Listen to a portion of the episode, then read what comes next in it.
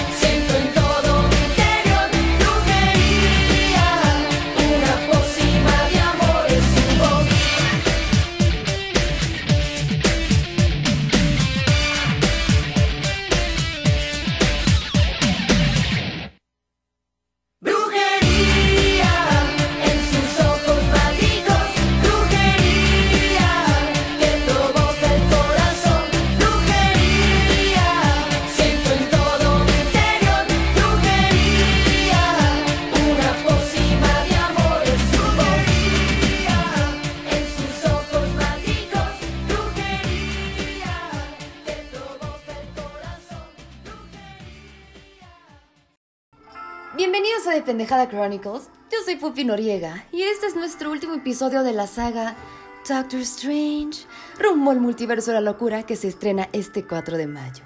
El día de hoy vamos a cerrar con el resumen de todo lo que deben de saber antes de ver la película para disfrutarla mucho más. Sin spoilers y sin hablar de filtraciones.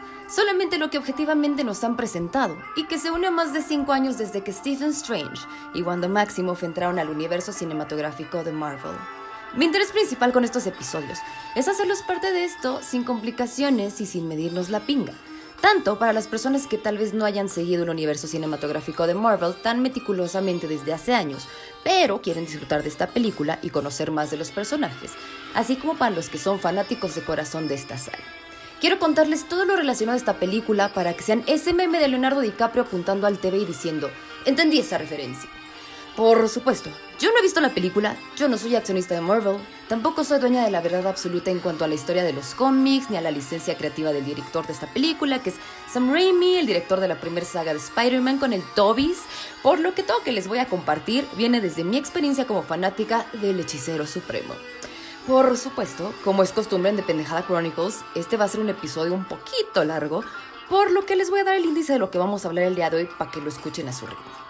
Primero les voy a hacer una cronología de Wanda Maximoff y de Doctor Strange dentro del universo cinematográfico de Marvel para que podamos estar al día con el por qué llegaron a este punto de quiebre juntos. Vamos a hablar de los Illuminati, de la historia de House of M y la razón por la cual los X-Men están ingresando al MCU mucho más allá de la compra de Fox por parte de Disney. También les voy a presentar personajes clave como Rinthra o Toribio por las cuates, Wong, Baron Mordo, Christine Palmer, etcétera, etcétera. Por supuesto, también recuerden que esto es de Pendejada Chronicles y lo voy a hacer muy a mi estilo, pensando en que cualquier persona lo puede entender. El amigo amo de casa, nuestras mamás, su compa de la oficina que solo ve películas de arte, la experta en cómics, sus sobrinitos que les piden a gritos ir al cine a ver esta película, o pa' que va a llevar a sus sobrinitos al cine y no sabe nada, pero quiere pasar un lindo momento con ellos.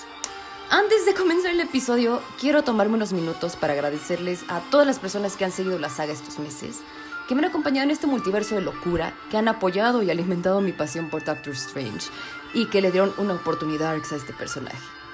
Para quienes escuchan el podcast, quienes me mandan sus preguntas, artículos, me mandan memes del Esteban o me han hecho regalitos para la colección, gracias. Esto es para todos ustedes. Debo decirles que estoy un poquito triste de despedirme de esta saga. Por supuesto, Doctor Strange ha sido mi personaje favorito por años y lo seguirá siendo por el resto de mi vida. Sin embargo, siendo honestos, la película se estrena en 12 días, y aunque claro, habrá un episodio de análisis y uno de Spoiler Room narrándoles la película escena por escena, pueden que pasen hasta 3 años para que, pues obviamente, si es que sobrevive el Esteban, ¿verdad? Salga otra película de Doctor Strange. El podcast debe continuar y tenemos una propuesta de entretenimiento increíblemente vasta para el resto de este 2022. Y eso incluye la expansión del universo cinematográfico de Marvel y las consecuencias de esta película. Tenemos Thor Love and Thunder respirándonos en la nuca, el final de Moon Knight, la serie de Obi-Wan Kenobi, el estreno de Miss Marvel, Ant-Man and the Wasp Quantumania, el estreno de la precuela de Buzz Lightyear, Jurassic World 3, entre muchas cosas más. Entonces, hay goce para rato. También tendremos nuestra ración de episodios de películas, nuestro lobo hombo con Bax Garduño y pendejadas personales, takeovers y todo lo que ustedes pidan. Por supuesto, ya saben que si ustedes desean grabar un episodio conmigo o grabarlo solitos, son más que bienvenidos porque esta es su casiti. Muchas veces, claro que sí, me han preguntado, ¿y por qué te gusta tanto Doctor Strange? ¿Por qué inviertes tanto tiempo en él? ¿Por qué hablas tanto de esa película? Pues bueno, ahí les va. Número uno y sin tanta complicación, porque me encantan los magos. De hecho, mi palabra favorita es prestidigitador. Y pues bueno, Doctor Strange es bien vergas, me gusta su carácter y su humor, punto. Por cierto, el, hecho de que le sigamos diciendo Doctor Strange, aunque es el amo de las artes místicas y un superhéroe, me encanta. O sea, él fue a la escuela de medicina, hizo su residencia, pasó años perfeccionando técnicas dentro de la neurocirugía y todo este pedo de la magia es un mero pasatiempo. O sea, éjele. Por supuesto, no me va a hacer guaje. La caracterización de Benedict Cumberbatch como la representación live action de mi personaje favorito es la razón por la que yo me despierto todos los días. Y no, no, no vamos a meter a Harry Styles en esto. Yo, por supuesto, lo sigo amando con locura. Precisamente en estos meses me topé con un libro llamado This is not a book about Benedict Cumberbatch o Este no es un libro sobre Benedict Cumberbatch, escrito por Tabitha Carvan, el cual el subtítulo, que es bastante atinado, dice la alegría de amar algo como si tu vida dependiera de eso. Y habla sobre una mujer que está en medio de una crisis en sus 30, acaba de tener un bebé y redescubre su pasión por Sherlock, la serie que protagoniza Benedict Cumberbatch y Martin Freeman. Y es la adaptación de Sherlock Holmes en los años 2010 y es maravillosa. Entonces, el redescubrir su pasión vuelve como a despertar su curiosidad adolescente de nuevo. y pues sí, definitivamente ese libro habla de mí, sin la parte de los hijos, obviamente, pero pues esta pasión por Bebedict y los cómics, pues bueno, me regresa una alegría. Número dos, quiero rectificar algo que dije en el episodio del desamor, del que por cierto ya estamos terminando la segunda parte.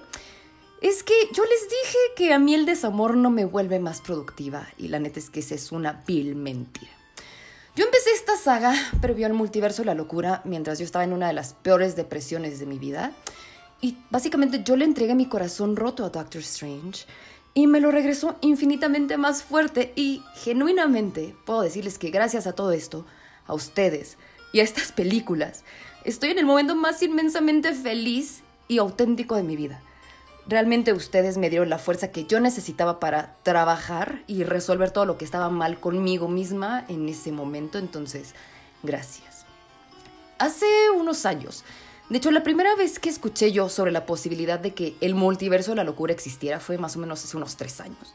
Y por supuesto me emocioné, aunque pues jamás me imaginé la magnitud de lo que iba a ser esta película.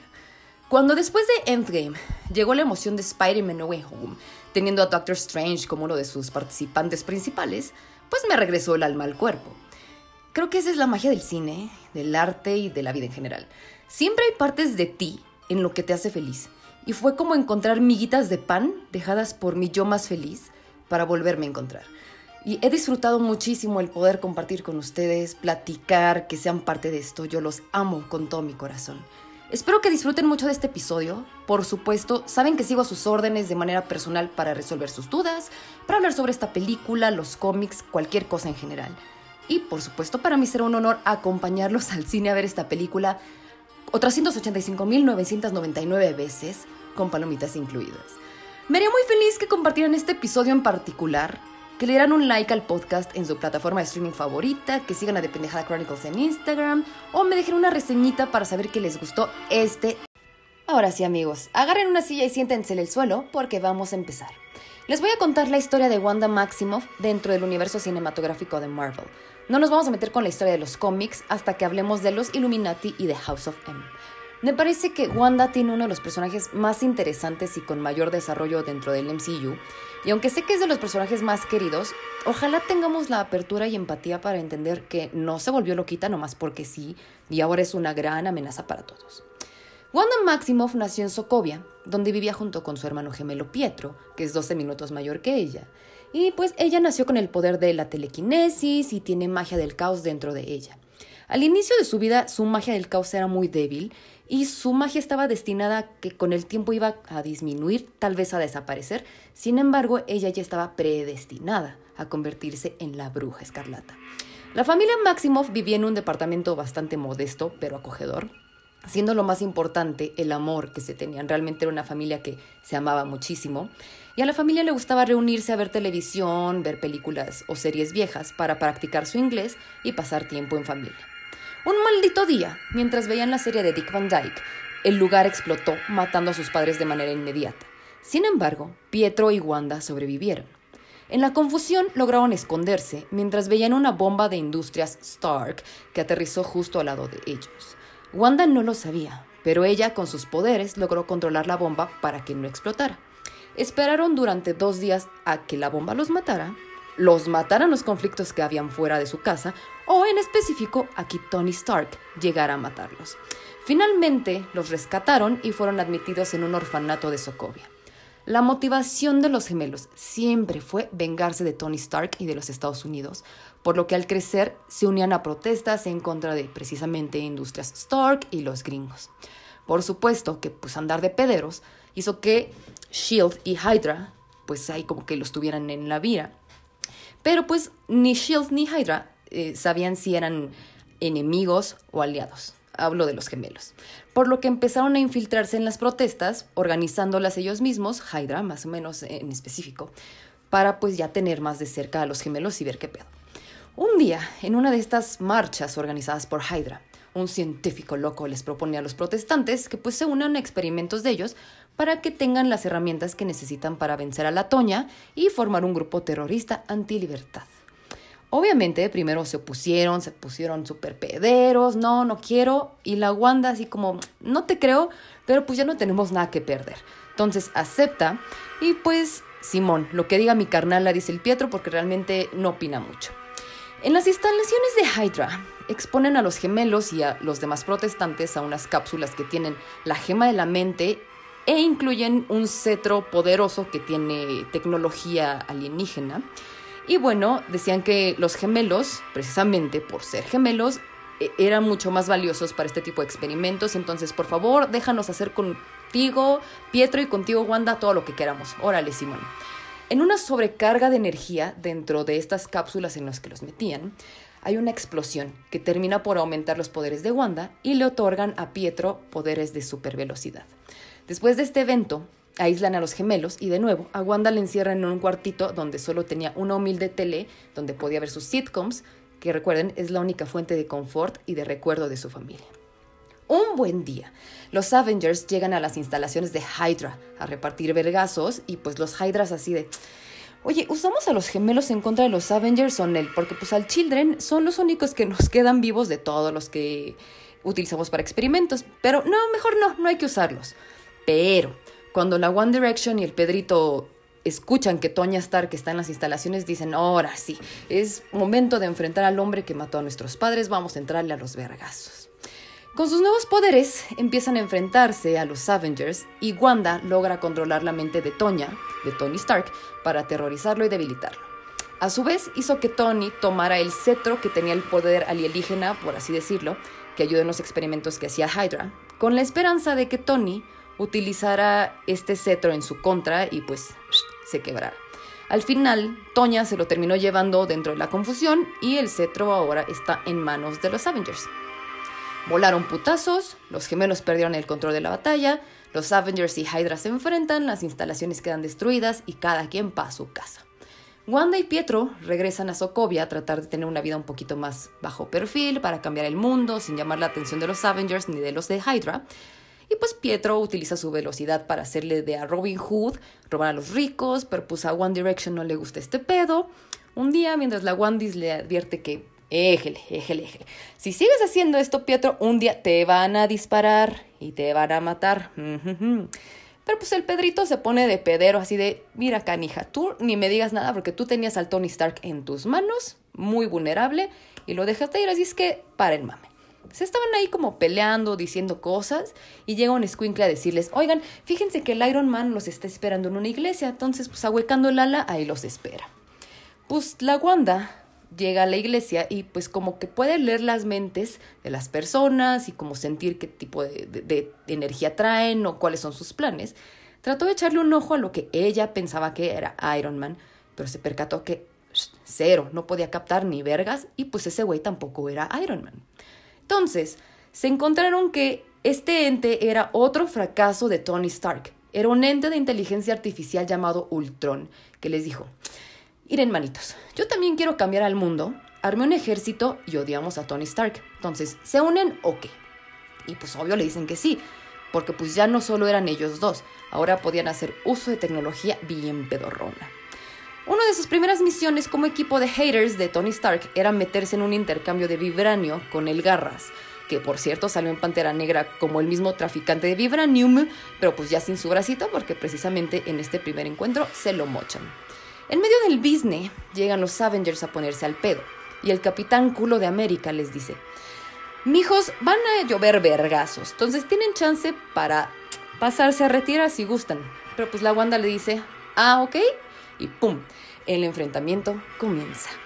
Wanda vuelve a meterle medio a Thor, a Black Widow y al Capi, pero cuando llega con Hawkeyes, que el Hawkeyes le pone una trampita en la cabeza que la electrocuta. Por cierto, quiero decirles que yo amo a Hawkeyes. Y sí, aunque tiene una serie en Disney Plus, pues no se le ha dado el reconocimiento que merece. Es un gran personaje, la neta.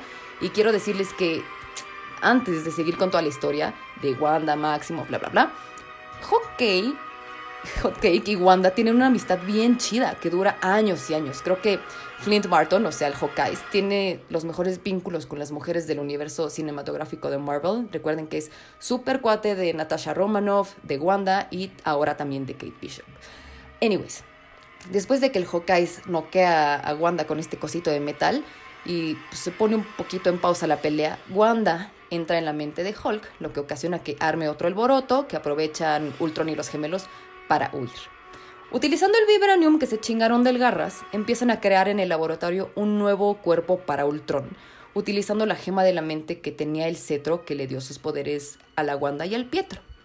Wanda se dio cuenta de que sí podía leer la mente del robotito que estaban creando, que estaba en la planchita del laboratorio. Pues ahí estaba feliz viendo que el robotito estaba soñando con Harry Styles y todo este pedo. De la nada, pudo ver el futuro de todo lo que Ultron iba a hacer con la humanidad, o sea, básicamente destruirla. Se dio cuenta de que Ultron es un loco manipulador, así se le pone al pedo, utiliza sus poderes de control mental para sacar del trance a la doctora que estaba siguiendo las órdenes de Ultron en el laboratorio para crear sus armas de destrucción, y pues la doctora pausa el proceso antes de que el nuevo cuerpecito de Ultron esté completado. Otra vez se arma el borlote. Ultron trata de convencerlos, no, por favor, quédense conmigo, por favor, todos estamos en contra de Tony. No, no, no. Los gemelos decidieron que lo mejor no era una buena idea ser amigos de Ultron.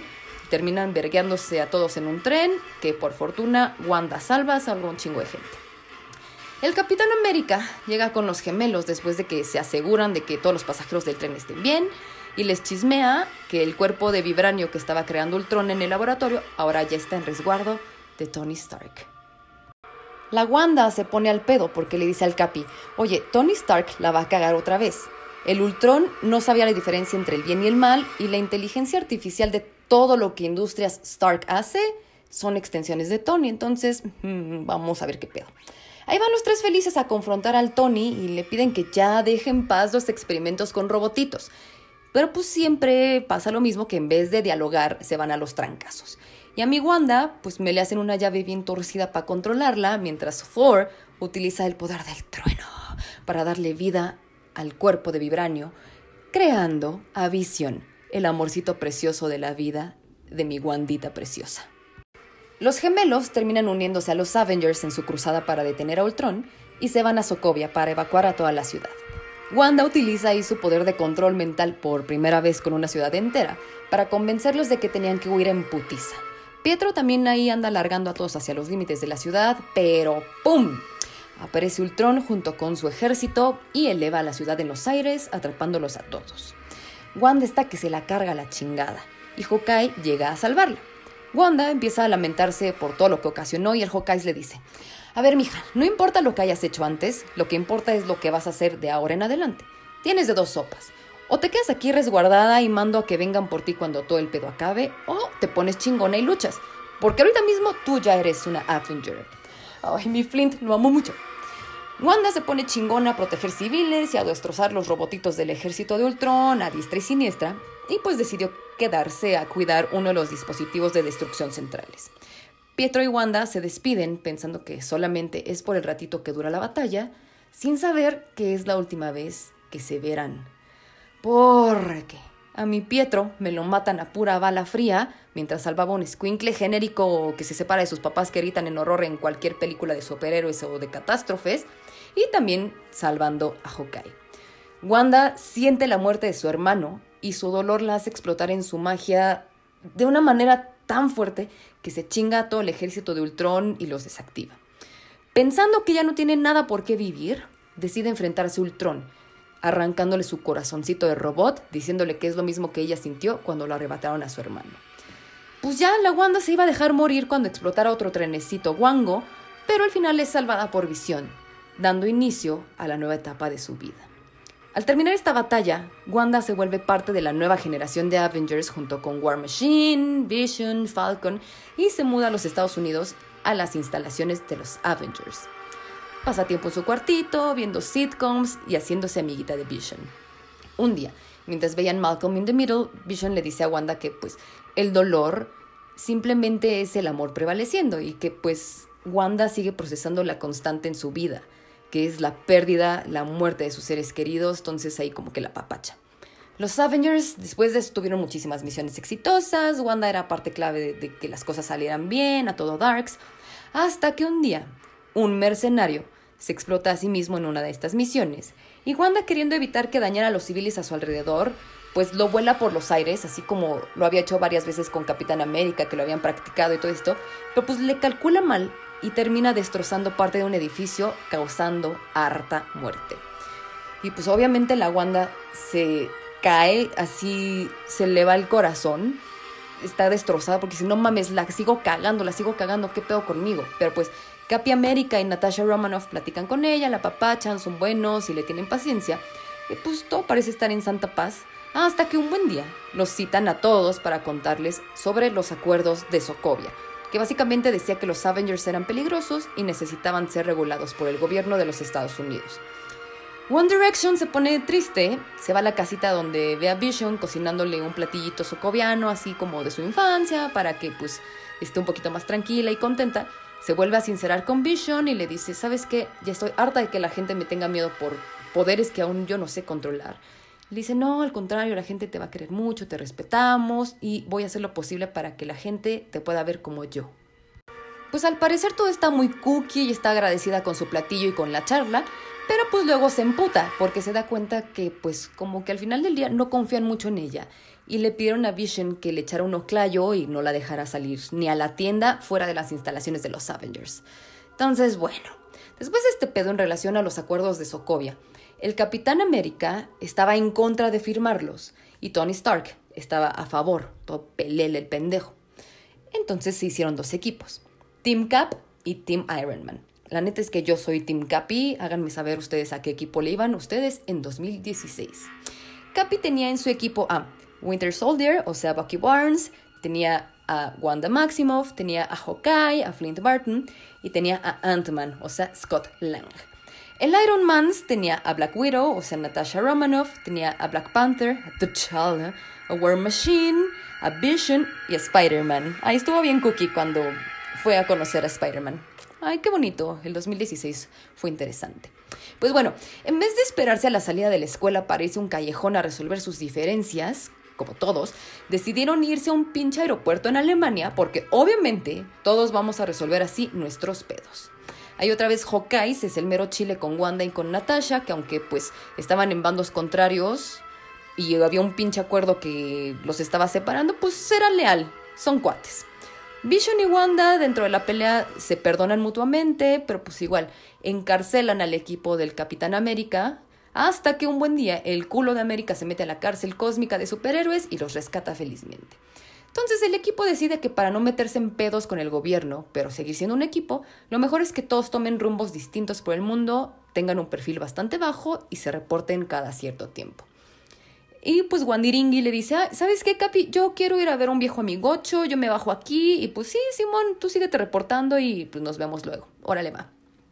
Vision sigue siendo parte del equipo de Iron Mans y pues va y viene del cuartel de los Avengers a los lugares con los que pues termina decidiendo con Wanda verse alrededor del mundo. Y pues toma forma humana. Wanda, sugerencia amable que le hizo Natasha Romanoff, o sea, Sí. la viuda negra le dice, oye, pues mira, si quieres como esconderte a plena vista de todos, pues tienes que esconder un poquito tu acento.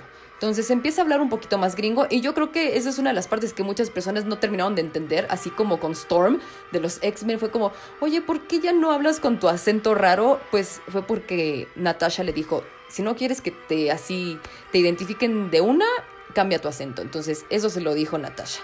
Se, va mucho más en los cómics, pero bueno, eh, por eso sucedió en la película.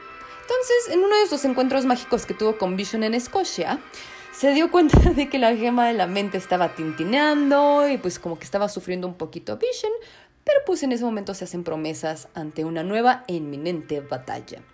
Se encuentran aparte del ejército de Thanos ahí en Escocia y pues cuando ya se los iban a quebrar porque pues solo estaban Wanda y Vision, llega el Team Capi al rescate. Después de que ya vencen, dejan ir más bien al equipo de Thanos y cagan a Vision y a Wanda por no reportarse y andar ahí jugándole al pingas alrededor del mundo, pues se van a Estados Unidos para tocar base con los demás Avengers, que sí están dispuestos a no seguir de mamadores sin hablarse, porque pues Thanos ya estaba haciendo de las suyas. Al pobre de Vision ya se lo iban a echar porque tiene en la frente la gema de la mente. Y pues como no tienen tecnología chida para quitarle la gema sin tener que matar al Vision, deciden irse de visita a Chimalhuacanda. Shuri, la hermanita chingona de T'Challa, le asegura a One Direction que pues le puede quitar la gema sin dañar a Vision, pero pues va a tardarse un ratón. El ejército de Thanos invade Chimalhuacanda. Todos los Avengers que estaban ahí se van a pelear en la pradera, mientras que Wanda protege el laboratorio de Shuri, hasta que definitivamente sabe que necesitan su ayuda en la pradera. Lo más culero de todo este pedo es que Vision ya le había dicho mil veces a Wanda que en dado caso de que necesitaran la gema de la mente, ella tenía que ser la encargada de matarlo. Nel, no quiero, no va a pasar, todo va a estar bien y todo este pedo, decía la Wandy, pero no, no. A media pelea, Vision baja también a ayudar en la pradera porque Thanos ya únicamente necesitaba una gema más para lograr su chasquido, entonces le pide a Wanda que lo destruya. Después de mucho negarse, llorar y despedirse, en uno de los momentos más tristes de la chingada vida, Wanda utiliza su poder para matar al hombre androide que ama para destruir la gema. ¡Tin, tin, tin, tin, tin! Otra muertecita más de alguien importante para ella, para echarse encima, ¿verdad? Pero pues el puto de Thanos, utilizando las gemas, regresa el tiempo, pelea con Wanda, revive a Vision y le quita la gema de la manera más culera posible, obligando a Wanda a ver una vez más cómo su gran amor se muere, pero ahora sin un gramo de humanidad. Momentos después, Wanda desaparece junto con la mitad de los seres vivos y reaparece cinco años después para una batalla épica final en contra de Thanos, quien le arrebató todo. Wanda usa su poder y su furia para casi eliminar a Thanos, hasta que el puto emite la orden de que llueva fuego. Pero pues afortunadamente los maguitos de Camertage ayudan medio a proteger a los Avengers Assemble. Y después de que Peter Parker está en un aprieto, necesita llegar a la camioneta feliz de Scott Lang, ella y las mujeres chingonas del universo cinematográfico de Marvel pues le abren camino y está bien padre esa escena. Cosa graciosa, que al final, para salvar la humanidad, Tony Stark, su némesis, su objetivo número uno a destruir, hizo algo bueno. Y Wanda se presenta al funeral de Tony Stark a presentar sus respetos y sus condolencias. Una vez más, tiene un momento a solas con Flint Barton, o sea, Hawkeye, donde platican acerca de que los seres que perdieron camino a la destrucción de Thanos y protegiendo a la humanidad, Natasha Romanoff y Vision, sabían de alguna manera que lo habían logrado. Wanda entonces decide darle una sepultura y despedida digna a Vision y va a buscar su cuerpo, donde se da cuenta que, pues, en el lugar que lo tenían, ya lo tenían súper destartalado y para estos güeyes él ya solo era añicos y pura hojalata. Mientras observa cómo el laboratorio donde están los restos de Vision tienen el tacto de un elefante en patines en una vidriería, se emputa y después de romper los vidrios con el poder de su dolor, trata de sentir una vez más a Vision como usualmente lo hacía, tratando de leerlo y se da cuenta que no hay nada más que hacer. Vision tenía contemplado un futuro feliz y de perfil bajo con Wanda, por lo que compró un terrenito feliz en el pueblo de Westview, lugar al que Wanda va después del encuentro con los retazos de Vision. Mientras leía uno de los planitos de lo que hubiera sido su casita con Vision, que traían un corazoncito dibujado por su amorcito, Wanda se quiebra y su dolor es de nuevo tan fuerte que la magia del caos se desata en escalas brutales, creando así, en su duelo, una realidad alterna a ella, transformando al pueblito de Westview en una sitcom de los años 50 que nos recuerda a lo que le causaba confort y sensación de familia desde que era chiquita secuestrando al pueblo para representar a sus personajes secundarios a su antojo. Y bueno, esto incluye algunos personajes jocosos que pues parecían ser solo un alivio cómico, como Agnes, la vecina que siempre está dispuesta a ayudar, y Geraldine, la amiguita Ride or Die. Entonces creó un nuevo Vision con el poder de la gema de la mente que ella también lleva por dentro, y cada día que pasaba dentro de Westview era un episodio distinto de su sitcom, y cada día era una época distinta. Wanda, a pesar de saber lo que estaba haciendo, amaba la vida que, que tenía. Por primera vez en mucho tiempo estaba tranquila, estaba feliz y estaba siguiendo una vida que, pues ella sin saber que estaba destinada a estas aventuras con los Avengers o a tener este tipo de magia, pues ella era una niña que pensaba que se iba a casar, iba a tener una vida tranquila y de perfil bajo, pero pues bueno, sabía que estaba haciendo una mentira, pero de alguna manera podía controlarlo. Wanda y Vision se preparan para tener a sus hermosos gemelitos, Billy y Tommy, lo cual pone muy feliz a la pareja de recién casados y pues todo al parecer era felicidad. Hasta que después del nacimiento de sus gemelitos, Wanda se pone nostálgica a contarle a Geraldine, que por cierto le ayudó en el parto, sobre su hermano Pietro. Y pues a la pinche Geraldine se le sale decir, ah, sí, que lo mató el Ultron, ¿no? Y, y Wanda así como, ¿perdón? Wanda se da cuenta de que Geraldine es una amenaza para su burbujita de negación y duelo, por lo que la larga a la verga. Pasando por la época de los ochentas, Vision ya empezaba a sospechar que algo andaba mal, y Wanda se dio cuenta de que su realidad de bolsillo empezaba a correr peligro. No solo por las sospechas de Vision, sino porque varios elementos militares estaban llamando su atención. Se sale entonces de su burbujita para enfrentar a la gente que estaba afuera amenazando con entrar, y se encuentra a Geraldine, quien realmente era Monica Rambeau, hija de Maria Rambeau, la mejor amiga de la capitana Marvel. Le ofrecen un trato de paz, pero Nell. Wanda les dice que si le vuelven a quitar a su familia y a su vida, no va a haber más advertencias y se los va a quebrar sin contemplaciones. Esa misma noche, al regresar a su casita de sitcom, Vision se pelea con Wanda y la confronta diciéndole, oye, no puedes controlarme a mí, así como lo has estado haciendo con todos los demás en el pueblo. Por favor, de una buena vez, dime qué chingados hay afuera de Westview. Pero antes de que empiecen los vergazos, suena el timbre. Wanda abre la puerta y aparece Pietro, No el Pietro que conocemos, pero sí un guiño a Quicksilver, que es el mismo nombre que tiene Pietro Maximoff del universo cinematográfico de Marvel. Este Pietro y este Quicksilver es el de los X-Men, interpretado por Evan Peters, que también es quien aparece en WandaVision. Creo que más que nada fue puesto en la serie para confundirnos, para emocionarnos, o igual hizo una buena introducción a la trama de House of M, de la que hablaremos en un ratito. Pero pues bueno, Wanda, aún con sus dudas, lo recibe, lo abraza y le permite quedarse en la casita. Cambio de época a finales de los años 90, en Halloween, Wanda Vision utilizan sus disfraces de los cómics y deciden tomar caminos separados ese día, porque Wanda se va con los gemelos y su hermano, no hermano, sí hermano, a pedir calaverita, y Vision así de, ¿sabes que yo voy a ir con mis amigos y después los alcanzo? Órale, vámonos. Pero realmente lo que iba a hacer era un poco de investigación sobre lo que estaba pasando en realidad con el pueblito. Wanda y Pietro platican y así como antes pobre Wanda había visto a Vision tener un pequeño error en la Matrix y presentándose como su versión muerta, ahora ve a su hermano muerto con los orificios de las balas que lo mataron. Ahora los hijos de Wanda tienen poderes. Tommy tiene super velocidad y Billy tiene poderes de telequinesis. Y pues Billy logra sentir que su papá está en peligro, cosa que es real porque Vision ya se había salido del Hex que contenía la realidad de la burbujita, y Wanda decide aumentar el Hex, pero con ello empieza a perder un poco el control.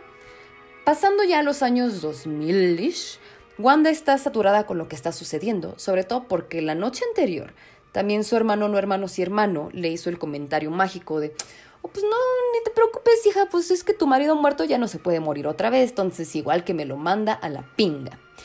Cuando Mónica Rambeau vuelve a entrar a la realidad de Wanda para pedirle, por favor, mija, ya deja de mamar, la vecina chismosa, Agnes, quien en ese momento estaba cuidando a los niños para que Wanda tuviera un día de valer verga, pues se le pone el brinco. Se lleva a Wanda a un paseo que lo iba a cambiar absolutamente todo. En este momento, se revela que Agnes realmente es Agatha Harkness. Es una bruja que al sentir el poder de Wanda llegó a Westview con la intención de robar su magia del caos. Porque, ah, sí, claro, la bruja escarlata es la Harry Potter de las brujas en Marvel, está predestinada a existir y ser la más fuerte y letal de todos, es un super mito. Y pues en el libro del Darkhold, el libro de los pecados, creado por Cathan, un dios que se emputó con los otros dioses y decidió poner en un solo libro todo el conocimiento oculero sobre la magia, hablaba de la bruja escarlata y sus poderes. Agatha Harkness le dice que lleva años siendo una fan obsesiva de ella y pues que realmente Agatha ha estado detrás de muchas cosas que han pasado en Westview, así como las visiones que le ocasionaban terror a Wanda y realmente es una culera. Entonces la pinche Agatha insiste en que Wanda es la bruja escarlata y Wanda dice, Nel, pastel, yo solo soy Wanda. Pero pinche Agatha necia y ambiciosa de robarle su poder, recorre junto a Wanda toda su historia de vida para poder entender de dónde vino su magia. Cuando Wanda se niega a entregarle sus poderes, aun cuando tiene amenazados a sus hijos y a Vision, Agatha pues despierta al pueblo de Westview del trance en el que Wanda los ha mantenido para que empiece a ver las consecuencias de sus actos sobre otros. Y pues dice, ok, va, los voy a dejar ir, pero al hacer esto se da cuenta que también en ese momento desintegraría a su familia, por lo que dice, ¿sabes qué? Me voy a esperar un poquito más para despedirme de ellos en forma, porque normalmente nada me los arrebatan, yo nunca puedo cerrar estos ciclos, entonces, pues bueno, voy a tener un poquito más de tiempo a esta gente sometida, pero un ratito chiquitito, por favor, que es otra semanita más, unos, unos 10 minutos, ¿no? Entonces, bueno, en ese momento los militares también ya habían podido entrar al pueblito. Agatha y Wanda se pelean, Vision y los niños también le entran al quite. Y usando las enseñanzas de Agatha Harkness, Wanda crea unas runas que protegen los límites de la realidad de bolsillo, por lo que solo la bruja que conjura las runas puede estar protegida en un lugar determinado. Y pues obviamente sí le había puesto atención la pinche Wanda a todo lo que Agatha estaba mame, mame, mame, ¿ok? Entonces, utiliza su magia en contra de Agatha y la vence, después de hacerle creer que pues estaba lista para entregarle sus poderes y esto todo de Wanga, no, no, sino antes decirle que si un día pues la necesitaba para algo, ya sabía dónde encontrarla, pero pues mientras iba a seguir siendo la misma pinche vecina chismosa sin magia. En ese momento, Wanda acepta su destino como la bruja escarlata, desencadenando sus nuevos poderes. Wanda sabe que es el final de su familia y de su realidad, por lo que en esa noche se despide de sus hijos y de Vision, a quien le dice que le volverá a decir hola en algún momento. Entonces regresa al pueblo a su estado original, y aunque pues todos la malmiran, se despide de Mónica, que pues es buena amiga, la neta, y le dice que tal vez el pueblo no entiende todo lo que ella sacrificó y no van a entender sus motivos. Y pues como que quedan en buenos términos. Wanda le comenta amablemente que pues tal vez en este momento ella no sabe quién es aún, pero en algún momento va a descubrirlo. Wanda se aísla en una cabañita en medio de la nada en las montañas y aprende a separar su cuerpo físico y su cuerpo astral. Un buen día, mientras Wanda en pants anda tomándose un tecito feliz, la bruja escarlata en forma astral anda ahí devorando el libro de los pecados en Darkhold y escucha las voces de sus hijos, Billy y Tommy, pidiendo ayuda. Conocimos a Stephen Vincent Strange en 2016. Él nació en una granja en Nebraska y leyendo libros sobre grandes médicos se dijo a sí mismo, mí mismo, yo quiero más que vida provincial, por lo que se mudó a Nueva York para estudiar medicina en la Universidad de Columbia. No solamente es increíblemente inteligente, también tiene memoria fotográfica, por lo que hizo su especialidad y obtuvo su doctorado al mismo tiempo. Sin embargo, la motivación principal del Stephen que conocemos por primera vez no es ser el mejor para curar al mundo, sino su terror a fallar. De hecho, la mayor parte de los casos que atiende los elige por la dificultad que implican y por el posible reconocimiento que se le dará. Stephen es un neurocirujano muy reconocido y premiado, le gusta la vida cara y las relaciones frías. Lo más cercano a un vínculo emocional cercano que tiene con cualquier persona en el mundo es con la doctora Christine Palmer, con quien trabaja en el hospital. Christine Palmer, en su versión original de cómic, nació en una familia millonaria en los suburbios, pero salió de su casa sin herencia al enfrentarse a su padre por no querer seguir el camino de esposa trofeo que él quería para ella. Ella estudió en Estados Unidos y en Nueva York la carrera de enfermería y después de tener varios trabajos en mansiones de excéntricos, se dio cuenta que su misión era más grande que ella y podría entrarle al mundo de la defensa de los seres que protegen al mundo, el mundo de los superhéroes. Por lo que hace alianza con precisamente el mundo de los superhéroes, llega a ser parte de la nómina de los Illuminati, convirtiéndose en The Night Nurse o la enfermera nocturna. Ese solamente es un dato de color que es importante para la trama, pero sigamos. En realidad, Stephen Strange ama muchísimo a Christine Palmer, pero cree que los sentimientos son una pérdida de tiempo y pues no quiere distraerse en cosas que le pueden volver vulnerable. Una noche rumbo a un evento finolis donde daría un discurso, Stephen, por andar de avaro revisando casos extravagantes en el celular mientras manejaba, por supuesto, pierde el control del coche y sufre un terrible accidente. Fue tan aparatoso y en un lugar tan remoto que los servicios médicos tardaron mucho tiempo en encontrarlo para llevarlo al hospital en helicóptero. Y pues el tiempo que transcurrió fue clave para que el daño a los nervios fuera casi irreversible. Sin embargo, Doctor Strange estaba vivo. Cuando despertó de la cirugía que le salvó la vida, se emputó con todos, porque tenía clavos en sus brazos y en sus manos, y los nervios los tenía absolutamente hechos caca. Stephen, siendo Stephen, les dijo a Christine y a su compañerito Nick que él lo hubiera hecho mucho mejor y que le habían arruinado la vida. Por meses, Christine y Nick lo acompañaron en su recuperación y su rehabilitación. Pero pues el hecho de ahora verse obligado a ser más vulnerable de lo que él podía permitirse lo quebró mentalmente. Buscó todas las posibilidades habidas y por haber dentro de la medicina, y después de varias cirugías fallidas, quedó en bancarrota.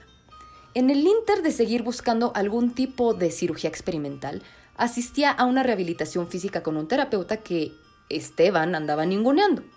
Un buen día, el terapeuta se le pone al pedo y le contó sobre un paciente, o sea, Paquito de sangre por sangre, que estaba completamente paralizado por un accidente en la maquila. Paquito dejó un buen día de ir a las terapias y pues después de darlo por muerto. El terapeuta lo vio caminando felizmente por la calle, diciendo que la vida era un riesgo carnal y que arriba los vatos locos. El Esteban le dice, Nel, eso no es posible. Y el terapeuta le dice, te voy a callar el puto psico cabrón y voy a buscar el expediente. Tiempo después, Christine visita al Esteban para pacharle un poquito, con comiditi y regalitos, pero pues como le acababan de decir al Esteban que Nel, a una cirugía que se quería hacer, se desquita con ella. La Christine le dice que existen muchas cosas que le pueden dar sentido a su vida, mucho más allá de ser un cirujano, y que la vida con sus manitas hechas caca aún era vida. El otro sigue de pinche necio y le dice cosas feas. Entonces, Cristina agarra sus ovarios de acero y lo manda por la pinga, por culero. Días después, reciben el correo el expediente de Paquito con un merecido te lo dije, puto. Y se va a acosar al Paquito, que andaba jugando basquetbol felizmente con los vatos locos, pues para preguntarle qué fart. El Paquito lo reconoce porque fue a buscar a Stephen cuando necesitaba la cirugía. Pero pues como no era un caso que iba a tener reconocimiento, no lo quiso ni recibir. Pero pues como Paquito ya es un ser elevado y existe carnalismo en su corazón chicano, le cuenta que cuando su cuerpo falló, buscó sanar su espíritu. Aprendió con mujeres sagradas y gente mística, y cuando tuvo su milagro se peló a la verga. Y pues está chido que acepte que él no estaba listo para las cosas tan grandes que habían ahí. Le dijo que fuera al templo de Kamertaj y buscara a Ancestral en Katmandú, y pues que estuviera dispuesto a pagar el precio de olvidar todo lo que él creía conocer. Stephen Strange vende todo lo que le quedaba para comprar un boleto solo de ida a Kamertaj. En su búsqueda del templo sagrado, una banda de malandros lo asalta pero es salvado por un vato que le dice, Hey girl, ¿con qué andas buscando Camertage, eh? Yo te llevo. Pobre Esteban. Andaba bien triste porque, aunque no le quitaron nada, los pinches malandros le rompieron su relojito, que le regaló la Christine y pues era su posesión más amada, pues le recordaba a su amorcito y a su vida llena de lujos siendo un neurocirujano pipiris. Cuando llega a Camertage, igual le dice a su salvador el pinche mordo que me caen los huevos porque es un aguafiestas que pues olvide todo lo que él cree saber. Entonces, pues ya van dos personas que le advierten lo mismo al Esteban. En Camartage conoce a la pelona, o sea, a la ancestral, la hechicera suprema, la mera verga. En un salto en el tiempo que vimos en Avengers Endgame, cuando los Vengadores que sobrevivieron al chasquido de Thanos hacen un robo en el tiempo para buscar gemas del infinito en momentos cumbre de sus historias, llegan al 2012 en Nueva York, donde simultáneamente están pasando varios de sus momentos importantes. Hulk va a la casita donde viven los magos en Nueva York, o sea, el Sancto Sanctorum que está en el 177A de la calle Flicker, a buscar a quien tenga la gema del tiempo que es resguardada por los magos. La pelona le dice al Hulk que pues si está buscando a Doctor Strange, pues llegó unos 5 años muy temprano, porque pues el Esteban andaba cirujeando feliz, pero que de todos modos la pelona sabía que Stephen Strange estaba destinado a ser el más grande de los hechiceros. Cuando llega a Camertage, pues nomás se hizo pendeja la pinche pelona cuando pues larga la verga al Esteban porque andaba de irrespetuoso, pero pues igual se lo ganó. Anyways, el caso es que en Camertage, ya a tiempo real 2017, Stephen no acepta la posibilidad de que exista algo más allá de la ciencia y por eso se pone de pelado con la pelona. Después de que la pelona le mete un estate quieto y lo manda por un viaje por el multiverso, Strange le ruega que le enseñe, pero pues le dicen Nell pero pues solo para darse a desear, como les digo, la pelona ya sabe que Strange está destinado a la grandeza. Entonces, Stephen Strange se vuelve residente y alumno de Camartage, de Ancestral y de Mordo, pues ahí son buenos cuates, le enseñan todo sobre las artes místicas, a pelear por su vida, a abrir su mente a las posibilidades de este vasto multiuniverso y a dejar de ser un pinche mamón. Al Esteban le vuela la cabeza todo lo que está aprendiendo, se desespera porque al ser un hombre de ciencia, no dejaba de querer racionalizarlo todo y pues como se la vive en la biblioteca queriendo ser un soberbio para saberlo todo, se vuelve cuatacho de Wong, el bibliotecario de Camertage, que pues nunca se ríe de sus chistes malos y pues siempre lo anda cagoteando, pero igual lo aprecia porque sabe que el Esteban es bien vergas. Mientras el Esteban andaba ahí aprendiendo a hacer hechizos y a recortarse la barba él solito, había un fanático loco exalumno de Camertage que estaba mamando por ahí siendo un peligro para el mundo místico. Ojo, que aquí va la primer cagada del Esteban con el multiverso. Como el Esteban ya andaba avanzado en sus estudios por andar jugando en albergas, empieza a juguetear con el ojo de Agamotto, que es una reliquia, la reliquia de hecho más poderosa para los hechiceros. Y esta reliquia incluye la gema del tiempo. Y pues el Esteban arma un cagadero por andar jugando. Lo van a regañar Wong y el puto aguafiestas de Mordo, pero ahí se dan cuenta de que pues no solamente se necesita memoria fotográfica para hacer lo que Strange ya estaba logrando. Ahí deciden contarle lo que realmente hacían en Camartage y lo que hacen los hechiceros. No solo es un culto mágico, sino realmente tienen una chamba muy importante. Los Avengers cuidan al mundo de las amenazas físicas, y los hechiceros cuidan al mundo de las amenazas místicas. ¿Qué es lo que el Paquito, pues de sangre por sangre, dijo? No, pues eso ya me dio culo y por eso se fue. Entonces, el este bandido les dice lo mismo. ¿Saben qué, hijos? Yo nomás vine a sanar mis manos e irme a la verga. Yo no voy a ponerme a librar batallas de ningún tipo. Sáquense a bañar. Pero en ese momento llega el fanático loco del Caecilius, se quiebra al guardián de la casita de los magos de Nueva York, y pues como Strange se le puso al pedo y defendió a los magos de todo el mundo, le ofrecen ser el nuevo guardián de los New Yorks. Que pues está cagado porque fue cuestión de meses de aprendizaje cuando el pinche mordo aguafiestas llevaba años ahí lamiéndole los huevos a la pelona y pues no más Nel, no pasaba de ser el aprendiz. Obvio, pues el pinche mordo se saca de pedo, pero pues como según él es mejor que todo mundo y se echa frases con glitter así ven mamalonas, pues lo deja pasar porque pues positividad tóxica, vive y deja vivir, deja al mago ser el mejor mago del mundo. Lo más cookie de todo este proceso es que una de las reliquias, que son elementos que contienen magia más fuerte de la que el ser humano puede manejar, y hace equipo con el hechicero, pues son caprichosas y te tienen que elegir, así como los gatos. Precisamente la reliquia más chingona escoge a Strange para ser su fiel compañera de aventuras. Hablo de la maravillosa Capiti de levitación, Cloaky para los cuates. Ahí es cuando Strange empieza a entender su papel como hechicero y la pelona se muere en una batalla contra los fanáticos, pero no sin antes tener su momento cookie con Strange en el que él hereda la posición de hechicero supremo. Y pues él encuentra el sentido que tanto estaba buscando. Las cosas no trataban sobre él, sino del bien que podía hacer por los demás. Cagada número 2 en el multiverso por jugarle albergas por parte de Stephen Strange, ahí les va. Para vencer al demonio Dormammu, que es el demonio al que los fanáticos ahí le rendían tributo, decide utilizar la gema del tiempo para crear un bucle infinito en el que se encierra él y al pinche Dormammu para distraerlo de lo que estaba haciendo en la Tierra. Gana, salva a la Humanidarks. Wong se ríe por primera vez, pero el pinche mordo aguafiestas le dice: Mira, vergas, algún día, por andar jugando con las leyes naturales y con la realidad, te la van a cobrar bien caro. Algún día te va a llegar la factura de todo esto y la neta es que yo ya me largo a la verga de ustedes porque hacen lo que quieren y son felices y yo que soy un apretado del culo y sigo las reglas, soy un pinche amargado, eh, bye, me voy a la chingada. Ya, no más con los magos. Y pues, éjele. Por eso en los trailers de El multiverso de la locura, Mordo siempre le dice a Esteban que su alteración a la realidad tiene sus consecuencias y mi, mi, mi, mi, mi. Strange se muda a la casita de los magos en Nueva York con Wongiringi y la capita y son felices. En una versión alterna de Stephen Strange a todo Darks, en donde él no pierde sus manos, sino su corazón en el accidente automovilístico, muere Christine, y este evento es lo que lleva a Esteban a buscar el camino de las artes místicas para revertir el hecho de perder al amor de su vida. Se vuelve hechicero supremo porque era su destina, pero su motivación principal jamás deja de ser evitar la muerte de Christine. Por supuesto, todo sale mal porque al ser un punto absoluto en el tiempo, o sea que sí o sí tenía que pasar, pues Strange, eh, si no hubiera pasado esto, no hubiera llegado a ser el mero mero vergas eh, hechicero supremo y básicamente, si Strange no hubiera sido el mero, mero hechicero supremo, el universo hubiera valido pinga porque no hubiera habido fuerza que hubiera detenido a los, a los fanáticos de Dormammu. Pero, anyways, en un momento, Doctor Strange decide utilizar el ojo de Agamotto y la gema del tiempo para regresar una y otra vez a los momentos previos al accidente en el que muere Christine.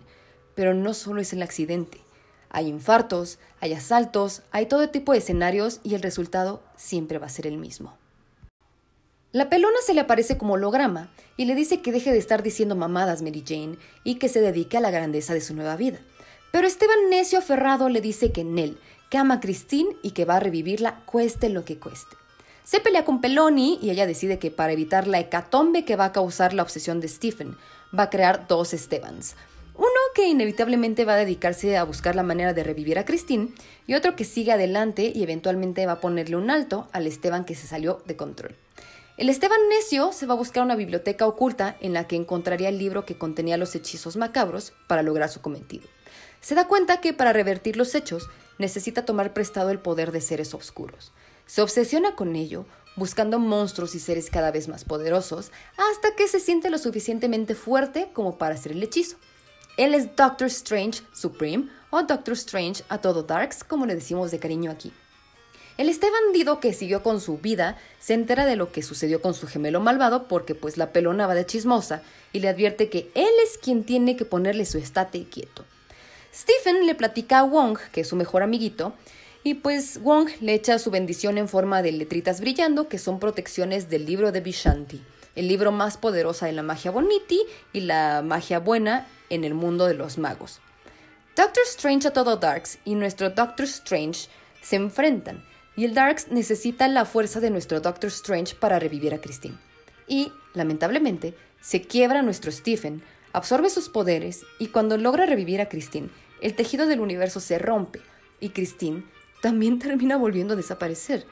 Doctor Strange Supreme, a todo Darks, queda destrozado y exiliado, para después unirse a una liga de guardianes del multiverso.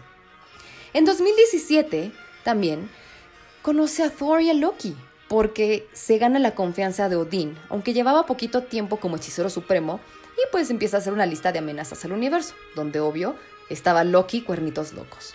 En 2018 conoce a Bruce Banner, o sea Hulk, después de que Heimdall lo salvara antes de ser asesinado en la nave espacial de Thor al inicio de Avengers Infinity War, por lo que llega al Sancto Sanctorum para advertirle de la inminente llegada de Thanos a la Tierra y de su poder al poseer dos gemas del infinito. Strange y Wong van en busca de Tony Stark y le explican sobre las gemas del infinito y la función de los hechiceros. Hay pique, por supuesto, entre dos hombres extremadamente inteligentes, con barba de candado y bajados del pedestal a vergazos para volverse héroes, pero Strange y Iron Man terminan siendo cuates. Terminan en el espacio junto a Spider-Man para después conocer a los Guardianes de la Galaxia, que también están en una cruzada por encontrar a Thanos. Strange tiene el papel más vergas de esta saga porque con la ayuda del ojo de Agamotto puede visualizar 14 millones y pico de futuros posibles en su cruzada contra Thanos. Lamentablemente, solamente ganaban en uno. Después de que todos hacen equipo para vencer a Thanos en el planeta Titán, y lo mandan como principal contendiente al Esteban, pues se echa unos trucazos de magazo, pim pum papas, saca 10 conejos de un sombrerito, se multiplica por mil, le echa la capiti, pero por culpa de un pendejo, o sea, Star-Lord, todo lo que habían avanzado vale pinga, se truena a todos y Thanos apuñala a Tonya Stark. Previamente, Doctor Strange le había dicho a la Toña y a Tom Países Bajos que si tenía que elegir entre salvar la vida de la Toña o a Tom Países Bajos o proteger la gema del tiempo, no iba a dudar en dejar que se los quebraran. Pero en él, Esteban le hace un trueque a Thanos. Le da la gema del tiempo, a cambio de que deje vivir a Tonya Stark. Éjele, otra cagada del Esteban. ¿O no? Porque, regresando, en el robo en el tiempo que les conté hace ratito, la pelona, cuando le dice a Hulk que Strange está destinado a ser el mejor de todos los magos, Hulk le pide la gema del tiempo prestada. Y sí, sí, pelón, y te prometo que te la regreso, te lo juro. Y la pelona, Nel, Nel, sácate a bañar, pinche Hulks. Hasta que el Bruce Banner le dice, a ver, pelona, deja de mamar. Strange le entregó la gema del tiempo a Thanos. Igual y si es un pendejo y se equivocó. Y la pelona así de, se la entregó voluntariamente, eh, Simón. Y la pelona así como, ¿sabes qué, Bruce Banners? La neta es que igual, y yo fui la que se equivocó. Entonces te la presto. Pero por favor, cuídate, te voy a proteger igual, mi bichanti bonito, eh, saca la dula, chachicomula, bibidi babidi bu, vámonos. Y por eso se vuelven a quebrar los límites del tiempo y el espacio. Después de esto, Thanos junta todas las gemas del infinito, logra su chasquido famoso, así eliminando la mitad de los seres vivos en la Tierra de manera aleatoria para lograr equilibrio. Y dentro de los que se hacen polvito está Esteban, que se va diciéndole al Iron Man, era la única manera, antes de desaparecer por cinco años. En 2023, después de que los Avengers que sobrevivieron, con ayuda de varios amigos más, logran el robo en el tiempo para evitar la hecatombe de Thanos en 2018, pero pues el Thanos del 2014 escucha el plan y llega al 2023 a saltarse la fila unos cuantos años. Pero bueno, ¡charrán! El Doctor Strange polvito sí sabía que necesitaba juntar a todos los vatos locos para el Avengers Assemble. Y cuando hay un enfrentamiento entre los Avengers que lograron sobrevivir y el ejército de Thanos del 2014, llega con los magos, los wakandianos, los asgardianos, las valquirias, el Spider-Man, las hormigas y los voladores de Papantla para una batalla bien vergas. Tony Stark sigue con la idea de lo que le dijo Strange y lo chinga y lo jode para que le diga si esa realidad era la única en la que ellos ganaban. Strange le dice que, pues, eh, si te digo lo que va a pasar, ya no va a pasar. Entonces, hay un momento cumbre cuando ya todo el mundo está valiendo pinga. Y Doctor Strange le hace una seña a Toña para que sepa que Simón, esa es la realidad en la que ganaban.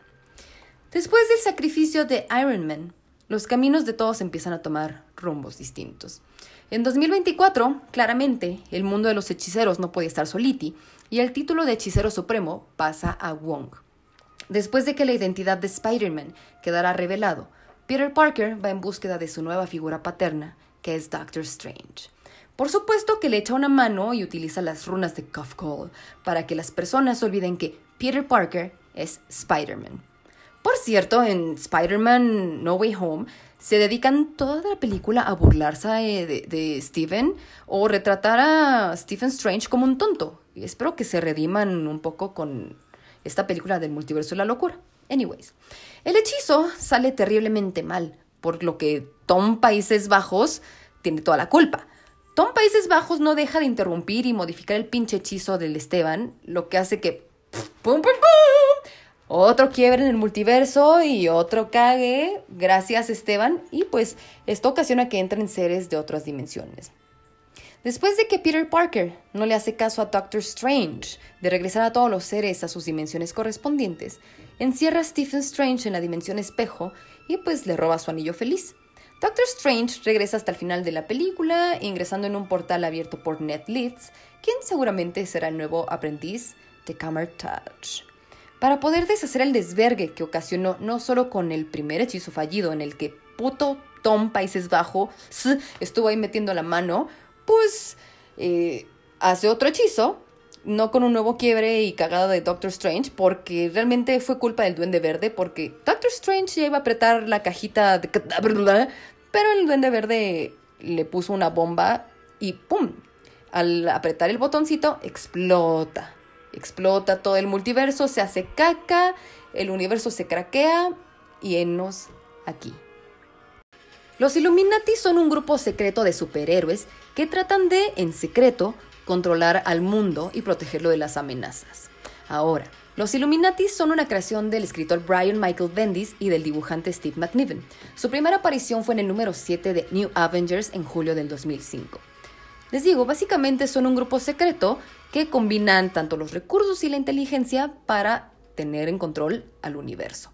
Básicamente Tony Stark dijo, ok, yo quiero juntar al güey de los magos, al güey de los mutantes, al güey de los que nadan y tú también vente para acá, vamos a controlar en secreto, vamos a hacer un guantelete del infinito por si las dule, vamos a alargar a la verga Hulk, vamos a mandarlo a Planet Hulk porque nos da miedo, ahorita está como descontrolado, entonces nosotros en secreto nos vamos a reunir cada cierto tiempo, vamos a analizar cómo está el mundo y tomamos decisiones. Ahora, ¿quiénes forman este consejo original? No estoy diciendo que estos sean los que aparezcan en la película, pero podemos darnos una idea. Tenemos a Iron Man o a Tony Stark. Tenemos a Stephen Strange, Doctor Strange como hechicero supremo. A Charles Xavier, el fundador de los X-Men. A Black Bolt, el rey de los inhumanos. A Namor, el submarinero, el rey de Atlantis. Y a Reed Richards, el fundador de los Cuatro Fantásticos. América Chávez nació en el paralelo utópico, que es un lugar creado por la magia de un ser llamado Demiurgo. Fue criada por Amalia y Elena Chávez, sus madres, quienes se sacrificaron para salvar su dimensión. Miss America huyó de esta dimensión para llegar a la Tierra, donde fue adoptada por la familia Santana en Nueva York. Creció en Washington Heights y se convirtió en heroína. Es abiertamente lesbiana y defensora del movimiento LGBT, portando en su chamarrita un pin de aliada LGBT. Por eso en varios países del Medio Oriente, Doctor Strange y el multiverso de la locura ha sido prohibida. Entre sus otros poderes destacan su velocidad, fuerza, vuelo, teletransportación, capacidad de abrir portales en forma de estrellita para viajes interdimensionales, por lo cual es posible que Wanda la quiera jalar para encontrar a sus hijos, esquiva balas, tiene bioluminiscencia y resistencia sobrehumana. Clea es el amor de la vida de Doctor Strange. Ella nació en la dimensión oscura, sí, el mismo lugar de donde es Dormammu. Dormammu que es el villano de la primera película de Doctor Strange, al que encierra en un bucle infinito de negociaciones para que únicamente mate a Doctor Strange y deje de pelar a la Tierra, entonces deje que sus fanáticos hagan el cagadero. Clea es sobrina de Dormammu. Pero pues ella siempre se dio cuenta que este era un hijo de la chingada. Y precisamente en los cómics, cuando Doctor Strange va a la dimensión oscura a negociar con Dormammu, pues ella está ahí viendo todo el show, le echa la mano a Doctor Strange y Dormammu le dice, ay hija de tu puta madre, me traicionaste. Entonces, la secuestra y hace que Doctor Strange regrese a por ella y pues ya se la lleva a Camertage a estudiar todo el pedo de las artes místicas, aunque ella ya tiene sus propios poderes la ayuda en varias aventuras, se ayudan mutuamente más que nada y eventualmente se casan, tienen hijitos y son muy felices. House of M es un cómic de 2005, donde básicamente los X-Men y los Avengers hacen equipo porque Wanda Maximoff perdió la cabeza. Y en uno de sus quiebres mentales pierde el control de sus poderes y causa una matanza de mutantes y Avengers muy culera donde se chinga a Vision, a Hawkeye y a Ant-Man. Es exiliada a Genosha, en lo que deciden qué hacer con ella porque ni Charles Xavier ni Doctor Strange podían controlarla. Los Avengers y los X-Men deciden buscarla en Genosha para negociar y ayudarla, pero pues se dan cuenta que entrando a ese lugar pierden todos unos segundos de su vida, su memoria, todo se vuelve blanco y se encuentran haciendo cosas distintas a las de su realidad original. Genosha es una realidad utópica que provoca que los deseos más ocultos de cada uno se cumplan. Wanda tiene sus hijitos, Spider-Man ahora tiene una relación con Gwen Stacy, Hawkeye está vivo de nuevo y Wolverine es el líder de Shield.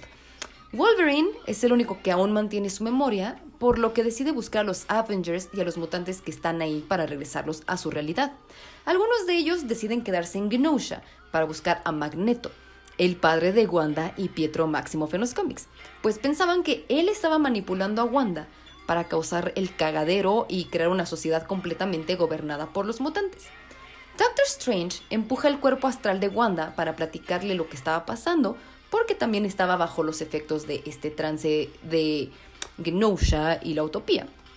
Y Doctor Strange se da cuenta de quien está manipulando en realidad a Wanda es Pietro, su hermano gemelo, porque él pensaba que los X-Men y los Avengers habían llegado a Genosha a matar a Wanda. Magneto se da cuenta de lo que está haciendo Pietro y lo detiene, lo que causa su muerte otra vez. Por lo que Wanda se emputa, pierde la cabeza y le reclama a su padre por seguir arruinando la vida de Pietro y la suya, y pues que siempre les quitó la oportunidad de tener una vida normal. Por lo que recobra sus poderes y ahora, más fuertes que nunca, pronuncia sus infames palabras, no más mutantes. El tribunal viviente es un ser todopoderoso que se encarga de juzgar las acciones de los superhéroes, básicamente, sin entrar en tanto choro, y ya fue mencionado brevemente en la película de Doctor Strange de 2016, cuando Baron Mordo está entrenando con Doctor Strange y le dice, mira, las reliquias son estos objetos que reciben toda la magia que nosotros no podemos contener y ellos te van a elegir. Entonces tiene el látigo, del tribunal viviente, las botas de... está la capiti de levitación y bla, bla, bla. Y para terminar, ¿quién es ese minotauro, ese güey con cuernos que vemos en el trailer de Doctor Strange? ¿Quién es ese vergas? Ah, pues ese vergas se llama Rinthra y apareció por primera vez en Doctor Strange número 80 en 1986. En el trailer de Doctor Strange y el multiverso de la locura alcanzamos a ver que la capa de levitación tiene un parche azul. No sé si para la película nos cuenten esta historia, pero pues ¿qué pitos toca aquí Rinthra? Ah, pues yo les voy a contar. Rinthra, o Toribio para los cuates, es amigo, ¿ok? Es bueno y hasta tiene su Funko, entonces no vayan a creer que porque se ve tosco es de los culeros. Después de una super pelea, Esteban y la Capiti quedan súper malheridos y el pueblo de los Toribios le dicen, ay mira, somos compas, también somos magos y te queremos mucho, gracias por protegernos, nosotros te ayudamos a arreglar la Capiti. Casualmente, por ahí andaba Rinthra sin nada que hacer y le dicen, oye, ¿le puedes ir a dejar su capita al guapo? Y él, ah, Simón.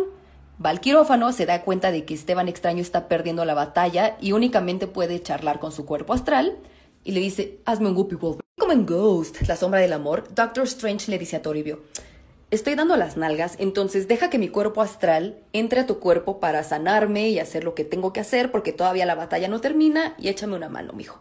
Y Simón le dice que sí. Doctor Strange sobrevive, se vuelve súper amigo de Rinthra. Rinthra lo quiere muchísimo, lo admira y le dice, por favor, llévame contigo al Camertage. Yo también quiero estudiar las artes místicas. Y sí, se lo lleva como pupilo, también se lo lleva a vivir a Nueva York, al Sancto Sanctorum. Rinthra es poderoso, tiene poderes psíquicos, es ilusionista, hace campos de protección súper fuertes, pero lo más importante es que puede viajar entre dimensiones, como en el multiverso de la locura. Entonces yo creo que por eso es importante que esté Rinthra, el amiguito. Si ustedes quieren entretenerse este fin de semana antes del estreno y ver cosas que tienen relación con la película, pueden empezar con Doctor Strange, WandaVision, el episodio final de Loki, Spider-Man No Way Home, el episodio 4 de What If y Avengers Infinity War. Y bueno amigos, llegamos al final del episodio, al final de la saga de Doctor Strange, rumbo al multiverso La Locura que se estrena en 10 días. A partir de este momento, yo me declaro en aislamiento absoluto y voy a evitar cualquier canal de YouTube de cómics, cualquier canal de películas. Ya no quiero saber absolutamente nada que tenga que ver con la película de Doctor Strange hasta el día del estreno. Bueno, el día que yo voy a ir a verla con Puki el 4 de mayo, después el 5, después el 6 y de ahí so on, so on, so on. Me voy a dedicar a aprender Excel o tal vez ya me voy a poner a hacer maratón de leyendas legendarias. No sé qué voy a hacer. ¿Cómo me voy a distraer cuando Doctor Strange es todo lo que ocupa mi mente? No lo sé, por favor, ayúdenme. Espero que este episodio les haya gustado, que la información aquí vertida haya sido de su interés, se hayan divertido, hayan conocido un poquito más a los personajes y lo que podemos ver en esta película. Les repito, yo no la he visto, no quiero spoilearles absolutamente nada, solamente quiero que lleguen a disfrutarla y sepan, ah, mira, fue por este pedo. Uy, estoy muy contenta, estoy muy emocionada. Gracias por acompañarme estos meses, estos minutos que me dedicaron para este episodio. Los amo con todo mi corazón. Sigo abierta a escuchar, a platicar con ustedes, algunas dudas que hayan quedado, pero ya no me manden videos, por favor, ya. Marvel, deja de sacar un teaser cada tres días. Se los ruego. Los amo con todo mi corazón. Esta semana ya salen otros episodios que no tienen nada que ver con Doctor Strange, porque como les decía al inicio, la vida tiene que continuar. Doctor Esteban, espero que estés muy bien. Te amo. Sé que en otro universo tú haces episodios hablando de mi hermosa amistad con Puki o de mis aventuras godines. En otro universo yo soy superheroína y en otro universo Harry Styles tiene figurines de cartón de mi persona. Que tengan un excelente resto de su semana. Sería súper bonito que compartieran este episodio con personas que van a ver la película o personas a las que piensen que les gustaría escuchar mi voz durante un largo rato. Nos escuchamos pronto.